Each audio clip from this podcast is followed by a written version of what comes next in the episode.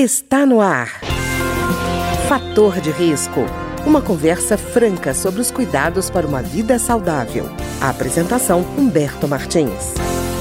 Olá, no programa de hoje nós vamos conversar com o Dr. Anderson Mendes, presidente da Unidas, União Nacional das Instituições de Autogestão em Saúde, sobre a pesquisa que a entidade fez sobre os desafios do setor. Dr. Anderson, tudo bem? Tudo bom, obrigado pelo convite. Doutor Anderson, a Unidas fez uma pesquisa nacional em 2021 sobre o panorama dos planos de autogestão. O que, que ressaltou dessa pesquisa? Um deles é o envelhecimento, né? A gente vem é, consolidando um envelhecimento da nossa população no meio de planos, a gente chama de carteira, né? Então nós temos uma carteira cada vez mais envelhecida e isso é bom, né? Envelhecer é ótimo, ninguém quer a outra alternativa, não é boa, mas esse envelhecimento ele traz com que as pessoas utilizem mais o sistema e utilizem por mais tempo.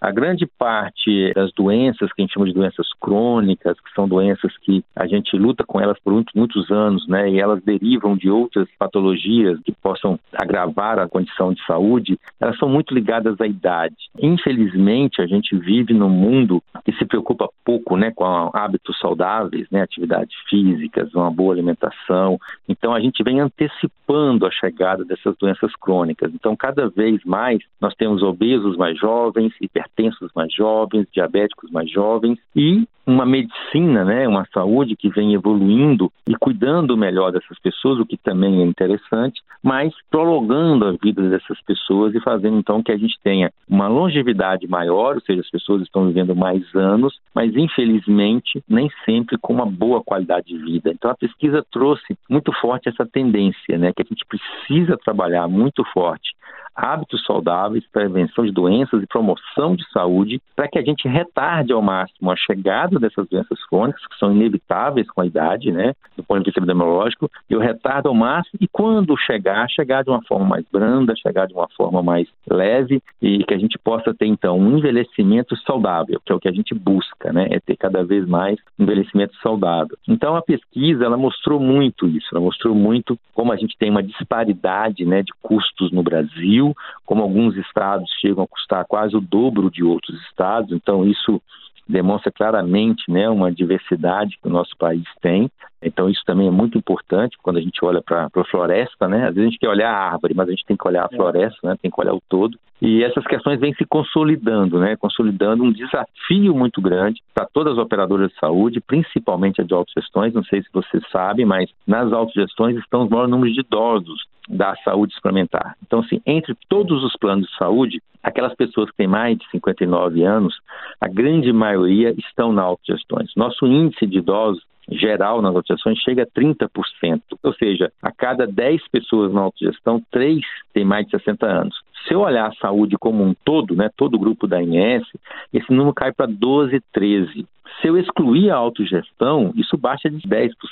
Então você imagina, se você comparar, por exemplo, um segmento de, às vezes, medicina de grupo, seguradora com autogestão, a gente chega a ter três vezes mais o número de idosos. Então, isso significa, com certeza, uma carga de necessidade de atenção, né, de procedimentos, de eventos, de tratamentos muito maior do que uma carteira, né, do que um plano de saúde que tem uma carteira muito jovem. Então, por isso, o custo de um idoso, isso também nossa pesquisa mostrou, né, chega a ser 10 vezes maior do que de um jovem. Né? Então, é uma carga de utilização de serviço muito maior para essa carteira mais envelhecida. E, doutor Anderson, existem outros desafios assim para o financiamento dos planos de autogestão? Existem sim. Além do envelhecimento da carteira, a gente tem uma grande dificuldade de oxigenação. Como a gente está tratando de autogestão, né, nós falamos aqui de categoria profissional, né, nós estamos falando de grupo fechado, as empresas hoje cada vez contratam menos. Então, assim, se eu olhar para o Banco do Brasil, ele tem muito menos funcionário hoje do que tinha há sete anos atrás. A tendência das empresas é cada vez trabalhar com mais automação, né, com mais, a gente fala do mundo digital, né, esse mundo digital é um mundo que você tem mais computadores, mais sistemas, mais aplicativos no celular e menos contato, menos necessidade de pessoas. Isso é interessante, não estou dizendo que é um movimento ruim, mas do ponto de vista da caixa de assistência, você não oxigena, porque não entram novas pessoas no plano, né? É, esse plano vai diminuindo a sua quantidade de pessoas, vai tendo dificuldade em oxigenar. E isso é muito ruim, porque no sistema de mutualismo, né, é importante a gente também fazer um parêntese aqui, que plano de saúde é um sistema de mutualismo. O que quer dizer isso? Quer dizer que todas as pessoas depositam a sua mensalidade ali numa caixa, numa autogestão, e esse recurso é utilizado para tratar aqueles que estão doentes. Não é uma poupança, né? Muitas vezes as pessoas falam assim: ah, mas eu paguei o plano a vida toda, agora eu quero usar. Não, o dinheiro que você pagou foi utilizado para cuidar da saúde do outro, quando ele precisou. Agora que você precisar, os outros que estão pagando e estão saudáveis vão ajudar a custear o seu tratamento. Então, esse é o sistema de mutualismo, né? Onde a gente tem é, todo mundo participando de uma contribuição e, graças a Deus, estatisticamente, poucos utilizando né, esse recurso. Porque se a gente inverter essa curva, né, se poucos pagarem, muitos utilizarem, não tem como, não funciona, né? É o que a gente assiste um pouco na Previdência, né? Cada é. vez mais nós temos essa mesma questão para ser discutida. Então, como essas empresas é, de grupos fechados né, não têm essa oxigenação, você acaba perdendo um pouco a diluição do risco. Porque quanto maior a sua massa de pessoas, quanto mais pessoas você tem no plano, mais facilmente você dilui o risco. Então, por isso, a gente precisa sempre tentar ampliar a carteira, ter mais pessoas, fundir empresas, né, somar, para que a gente possa diluir esse risco entre mais pessoas. Esse é um desafio enorme, além do envelhecimento, obviamente, né? Então eu colocaria esse como um segundo ponto aí de muita preocupação, principalmente para o segmento de autogestão, porque quem está no mercado, você faz ações de venda, né? Você aumenta o seu marketing, você é, aumenta seus corretores, tenta aumentar o número de vendas e começa a trazer mais pessoas mais pequenas empresas para dentro da sua carteira e com isso você começa a diluir melhor esse risco. Agora, quando você está falando de autogestão, o grupo é fechado, a gente não tem essa possibilidade de atrair novas pessoas que não sejam daquele grupo, daquela atividade econômica ali, daquela categoria profissional, entendeu? Certo. E, doutor Anderson, existem alguns é, custos paralelos, assim, que preocupam a Unidas? Temos sim. Nós temos algumas questões em saúde. Mais uma vez, não é só a Unidas, né? É todos os planos de saúde, não é só as autogestões, mas pela nossa característica de envelhecimento, de oxigenação, nos preocupa mais. Uma é incorporação tecnológica, tá? O que a gente chama de incorporação tecnológica? São novos medicamentos, novos tratamentos que vêm aí para solucionar principalmente doenças raras, né? Ou situações raras. Primeiro, deixar claro que as autogestões da Unidas não é contra a incorporação, ela é muito importante e ela é muito bem-vinda para a saúde. A gente precisa cada vez mais evoluir em novos exames diagnósticos, evoluir em novos é, medicamentos. Isso é muito importante para essa longevidade, inclusive com qualidade de vida. Mas o que a gente discute é que muitas vezes essa incorporação é feita de forma acrítica, ou seja, é. não há uma análise muito bem feita de custo-efetividade, ou seja, o quanto essa nova droga vai trazer de custo e o que de fato ela vai fazer de melhor para o paciente. Então, vou te dar exemplo. Tem drogas chegando para algumas doenças raras ou para alguns tratamentos que custam em torno de 400 mil reais e aumentam em quatro dias a expectativa de vida da pessoa. Essa é uma discussão ética muito difícil. Será que vale a pena o mutualismo, mais uma vez, né? todos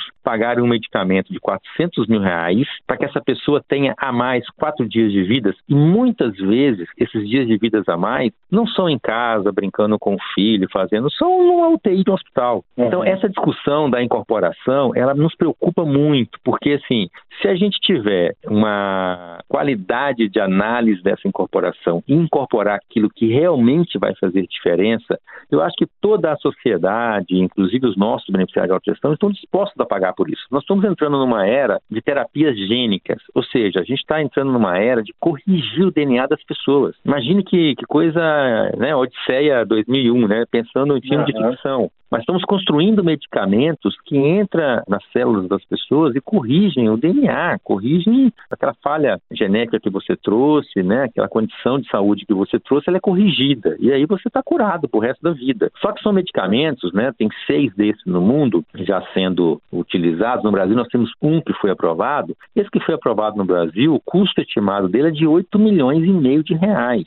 Vamos colocar 500 reais de plano de saúde. Quantas pessoas precisam pagar 500 reais da mensalidade do plano de saúde para cuidar de uma pessoa que vai tomar um medicamento de 8 milhões e meio de reais. Essa conta, ela, eu não estou dizendo que essa pessoa não deva tomar. Se esse medicamento fizer essa cura, a gente tem que buscar recursos, alternativas para que ela tome o remédio. Não, tô aqui, não somos contra a incorporação. Mas imagine se esse remédio não trouxer o que ele promete. Imagine que daqui a 3, 4 anos essa pessoa tem uma, uma recaída e volte a ficar doente de novo e não resolveu o problema. Será que esse é o caminho? Nós temos poucas informações sobre muitos medicamentos, sobre muitas terapias. Então, eu acho que falta uma discussão mais muito mais importante, a sociedade tem que estar melhor preparada para fazer essa discussão. Então, não é que a gente é contra a incorporação ou contra esses tratamentos, mas se eles não forem feitos de uma forma sustentável, se a gente não conseguir identificar claramente quem são as pessoas que precisam e quem são as pessoas que efetivamente vão ser curadas ou vão ser atingidas, né, ou vão ser realmente, a gente chama de alvo, né, público-alvo, são realmente público-alvo dessa droga ou desse medicamento, a gente vai gastar dinheiro à toa, porque aplicar um medicamento desse em quem não vai ter o benefício é jogar 8 milhões e meio fora. E quantos vão deixar de ser assistidos por falta desse recurso, né? E eu acho que é importante também essa frase que eu vou te falar agora, assim, plano de saúde não paga nada. Quem paga são as pessoas. Tudo nesse país, quem paga são as pessoas. Ah, o plano de saúde agora tem que pagar medicamento tal. É, o plano de saúde não paga. Isso vai ser repassado para as pessoas e para as empresas que ajudam, talvez, né? Tem muitas pessoas que têm ajuda do seu plano de saúde pelo patrocinador, pela empresa. Ou a empresa vai ter que pagar. E se a empresa paga, paga pela sua hora de trabalho, né? Paga pelo que você está é, trazendo de retorno ali. Então, se o governo paga, é nós que pagamos impostos, né? Então, assim, não é o governo que paga, somos nós, cidadãos, que pagamos, né? Então, acho que tem que ter essa maturidade na discussão. A sociedade tem que ter uma maturidade para discutir efetivamente que necessidade é diferente de vontade. O que, que eu necessito, o que, que eu preciso para cuidar da minha saúde. E não, muitas vezes, o que eu tenho vontade de fazer ou de ter, porque é impagável, né? A gente gostaria de fazer, atender a vontade, mas ela é impagável, não tem recurso que cubra essa necessidade, entendeu? E, doutor Anderson, no caso dos planos fechados, esse dilema ainda é mais forte, né? Porque não é possível, por exemplo, disponibilizar um tratamento mais caro aumentando o número de contribuintes, porque esse plano é fechado, né? Exatamente. O que vai acontecer é aumentar a mensalidade para esses contribuintes ou aumentar a carga para o patrocinador, né? Quando, quando tem o um patrocinador. Tem muitos planos de autogestões que não têm patrocinadores. Eles são 100% bancados pelos associados. A gente tem 50-50, a gente tem 70-30, né? 30% patrocinador, 70% a pessoa. Vamos lá para os servidores públicos federais. É, o governo vem é, mudando a política já há muitos anos, não é de agora, tá? Não tem aqui nenhuma, nenhum viés é, partidário, isso já vem de muitos, muitos anos, porque há uma dificuldade do setor público cada vez mais de oferecer benefício aos seus servidores, isso é uma característica quase que mundial, né? A Grécia quase quebrou por isso, outros países. Então essa é uma dificuldade muito grande, é, porque antes a gente tinha muitos trabalhadores, né, e poucos aposentados. Hoje a gente tem muitos aposentados, né? Então essa, essa curva de a gente chama de pacto geracional, né? Ela vai se complicando com o envelhecimento da população no mundo. Então o governo já vem mudando a sua política e hoje ele tem uma ajuda de custo para a saúde que é dada a cada por pessoa, né? Que é dada para cada é, servidor ali. Essa, essa ajuda de custo está congelada há mais de cinco anos. Então você imagina, se o seu plano de saúde fica mais caro, cada vez mais a ajuda que o governo dá ao servidor é proporcional ao que é o custo da saúde é menor do que a parcela que o próprio servidor paga. Então, cada vez quem está custeando essa diferença dessas incorporações é a pessoa, é o beneficiário. Então, se a gente não, não traduzir isso, o que está acontecendo em geral que a gente está assistindo? Pessoas estão deixando de ter plano de saúde que não conseguem pagar. Então, você tem um plano de saúde que cada vez paga mais medicamentos novos, mais exames novos, mas cada vez mais ele é para menos pessoas. Cada vez mais ele é mais restrito, porque ele não consegue atingir a população é, em geral, porque vai ficando muito caro. E aí aqueles que têm maior dificuldade de custear a sua parte acabam saindo do sistema e indo para o SUS. Porque não é sair da autogestão e ir para outro plano de saúde. Se ele saiu da autogestão, muito provavelmente 90%, mais de 90% vão para o SUS, porque se ele não consegue pagar um plano de autogestão, ele vai conseguir pagar um plano de mercado. Só para concluir aqui a minha, essa, é, colocar números, né, que eu acho que são importantes, porque aqui não é, não é um achômetro, é um fato. Nós temos hoje na saúde suplementar, ou seja, com plano de saúde no Brasil, 47 milhões de pessoas. Esse é o número de 2011. Então imagine só, nós estamos falando de 10 anos atrás, nós não crescemos o número de pessoas que têm plano de saúde. Por outro lado, a população do Brasil cresceu. Então, proporcionalmente, pessoas com plano de saúde, nós temos menos hoje do que a gente tinha em 2012. Imagine. É, só então, o assim, crescimento assim, vegetativo já mostra exclusão, né? Exatamente. Só o crescimento vegetativo da população já mostra que mais pessoas estão sendo excluídas do, do, processo de plano de saúde. E principalmente os idosos, principalmente aqueles que mais precisam, né? O que... Então a carga, inclusive, sobre o SUS, isso é um problema de saúde pública, não é um problema só de quem tem plano de saúde. Porque toda vez que você sai do plano de saúde e vai utilizar o SUS, você vai dividir aquele recurso do SUS que já é pouco, que já é limitado, com outras pessoas. Então, se mais pessoas deixarem de ter plano de saúde e forem para o SUS, vai ficar cada vez mais difícil para o SUS arcar com esses tratamentos, porque a carga de pessoas sobre eles vai ser muito maior. Então, é. É um problema social, né? não é um problema pontual de A, B, C ou D, da classe A, classe B, classe C, não é, porque se alguém deixa de ter plano de saúde, ele passa a dividir aquele recurso do município, do Estado, da União, é, em saúde com os outros que já estão naquele sistema, entendeu? Isso que é, um, é, é complicado. É, tá certo. Eu queria agradecer então ao doutor Anderson Mendes, que é presidente da Unidas, que é a União Nacional das Instituições de Autogestão em Saúde, e que conversou conosco hoje sobre a questão da autogestão nos planos de saúde no país.